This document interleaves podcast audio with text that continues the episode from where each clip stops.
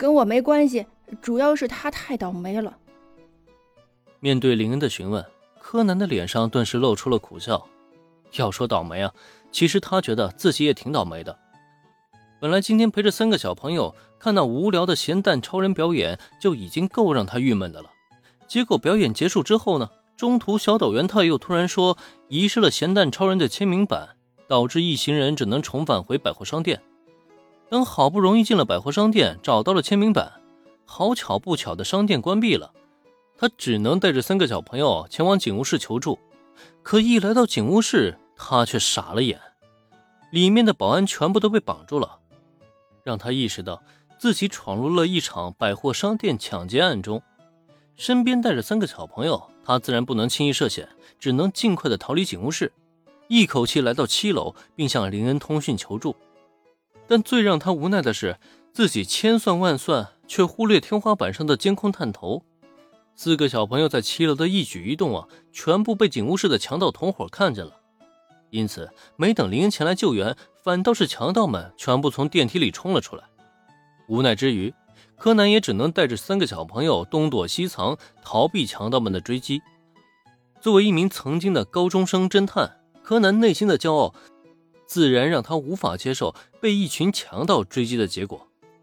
因此，在追逐过程中，他也渐渐的反客为主。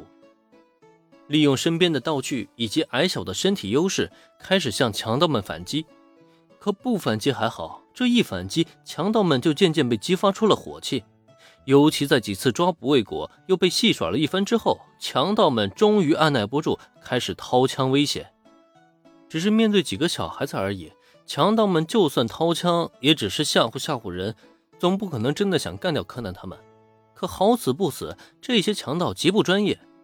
不知道不开枪的时候，一定要记得关上保险。另外，手指呢也不能一直搭在扳机上。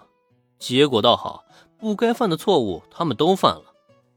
这也导致了强盗们在威胁中途呢，有一人突然走火，直接就命中了身旁的同伴。可以说，这就是让人啼笑皆非的乌龙误伤。但问题是，这一误伤事件也导致了强盗们被激发出凶性。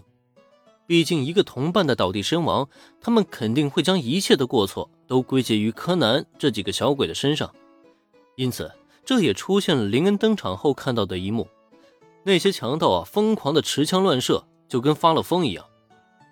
听完柯南的讲述之后，林恩也是无语。不过事已至此，再吐槽也是无用的。这还真是……哎，我还是赶紧通知人来处理这个烂摊子吧。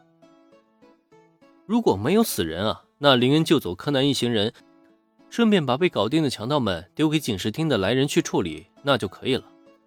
可现在出现了死伤，就没有办法轻易的一走了之了，所以没办法，也只能打电话给佐藤美和子，让这个老熟人来帮忙处理后续的事宜了。喂，佐藤小姐，我又来给你送业绩了。嗯。电话的另外一端，佐藤美和子的表情是非常的复杂。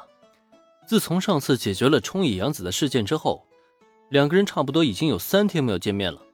在这三天的时间里，佐藤美和子既给自己好好的放了一个假，同时又好好的梳理一下自己与林恩之间的关系。诚然，他自己都必须要承认自己是对林恩有好感的，只可惜啊，两人之间的年龄有差距。就算强行走到一起，恐怕也不会得到大家的祝福。而且最关键的是，佐藤美和子对林恩有好感不假，但林恩对她呢？这一切会不会是自己的单相思呢？对此，从来没有过恋爱经验的美女警部补是来的分外的纠结。整整三天的时间，让佐藤美和子下定了决心，自己还是应该和林恩保持距离，当个普通朋友就好。毕竟两人的年龄和身份啊，都注定了很难走到一起。